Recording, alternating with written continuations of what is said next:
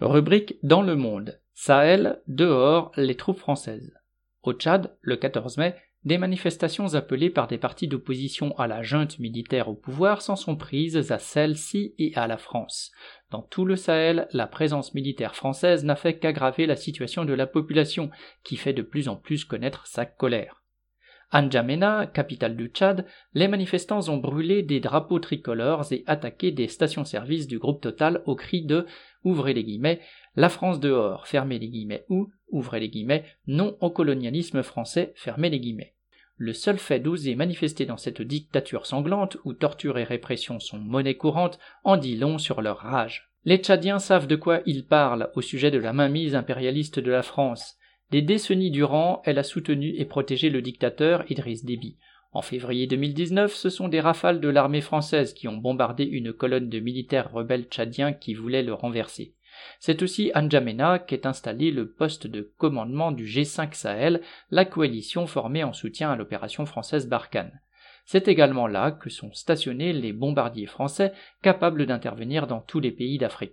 Après la mort d'Idriss Déby en avril 2021, lorsque son fils s'est proclamé président à la tête d'un groupe de 15 généraux, le gouvernement français a aussitôt fait reconnaître cette nouvelle junte par la communauté internationale.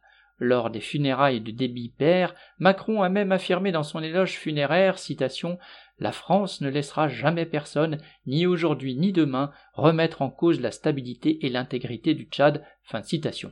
Mais la contestation de l'impérialisme français dépasse largement le Tchad. Cela fait neuf ans qu'il s'est lancé dans une guerre pour la défense de ses intérêts dans tout le Sahel, sur fond de montée de la violence et d'une déstabilisation qu'elle n'a fait qu'aggraver. En novembre 2021, à Terra, petite ville de l'ouest du Niger, la population a bloqué un convoi de l'armée française en route vers le nord du Mali au cri de ouvrez les guillemets, abat la France, fermez les guillemets.